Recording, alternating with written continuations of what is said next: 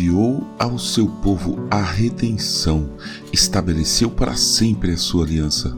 Santo e tremendo é o seu nome. Salmo 111, verso 9. Bom dia, bem-vindo, bem-vinda ao podcast Célula Metanoia Devocional. Vamos começar o dia alinhando nossa mente com a mente de Cristo.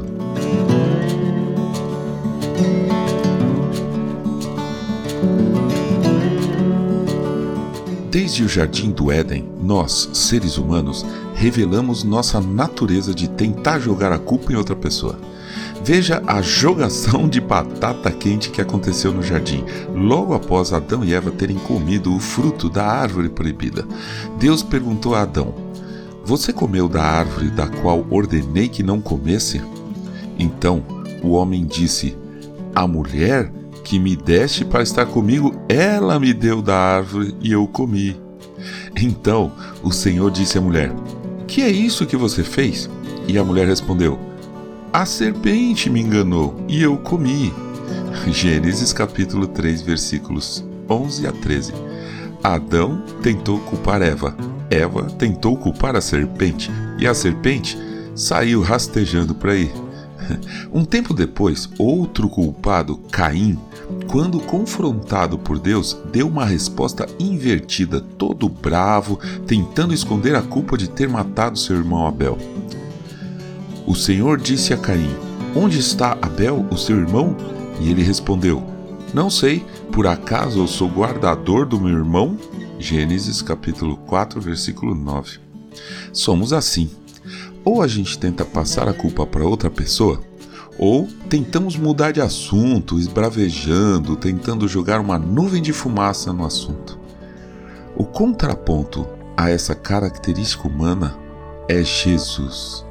A coragem dele foi tamanha que ele assumiu a culpa de toda a humanidade, a começar de Adão, Eva e Caim, chegando até nós e a nossos filhos. E o mais incrível, assumiu uma culpa que ele nem tinha. Não tem como não admirar e amar alguém como Jesus. Que possamos hoje, de uma vez por todas, compreender e aceitar o perdão de Deus e, a partir de agora, vivermos de maneira justa e íntegra, aguardando o dia do Senhor. Como escreveu Pedro em sua segunda carta, capítulo 3, versículos 13 e 14. Nós, porém, segundo a promessa de Deus, esperamos novos céus e nova terra, nos quais habita a justiça. Por essa razão, amados, esperando estas coisas, esforcem-se para que Deus os encontre sem mácula, sem culpa e em paz.